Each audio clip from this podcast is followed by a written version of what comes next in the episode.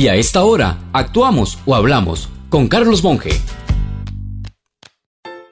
Aún con el riesgo de recibir una reprimenda por parte de tantas organizaciones dedicadas a la defensa de niños y jóvenes, no me aguanto decir que siento que en algo nos estamos excediendo. Porque veo que la actitud de la gente mayor contrasta demasiado con la de una multitud de jóvenes con toda la energía a su haber Veamos un ejemplo. Al estacionar al costado de la Iglesia Católica de Ciudad Colón, me encontré con tres adultos evidentemente muy mayores, dos damas, una de ellas en silla de ruedas y un caballero, que me ofrecieron cuidar el carro. Al comentar con alguien sobre lo observado, ya que claramente ni los tres juntos lograrían evitar un robo en serio, me enteré de que dos de ellos son pareja y que además de eso son artesanos con materiales reciclados. Ante esa actitud de trabajo, me pregunto, ¿será producto de aquella condición que se daba hace décadas, cuando a los niños se les llevaba al campo para ayudar con la siembra o la cosecha, cuando se cogía café casi por diversión?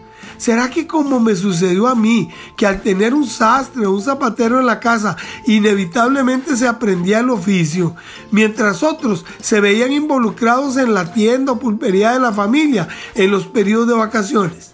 Mi sensación es que sí, porque el mensaje era que las cosas cuestan y no todo es diversión.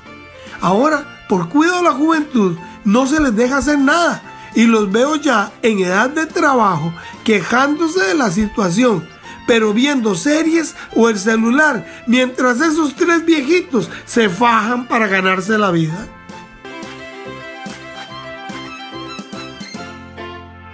Si usted es amante de la lectura, entonces le recomendamos la nueva novela de Carlos Monge, Ana y el mandadero de Lirenes. Disfrute de todos los relatos en cada página de un escritor costarricense, Ana y el mandadero de Lirenes.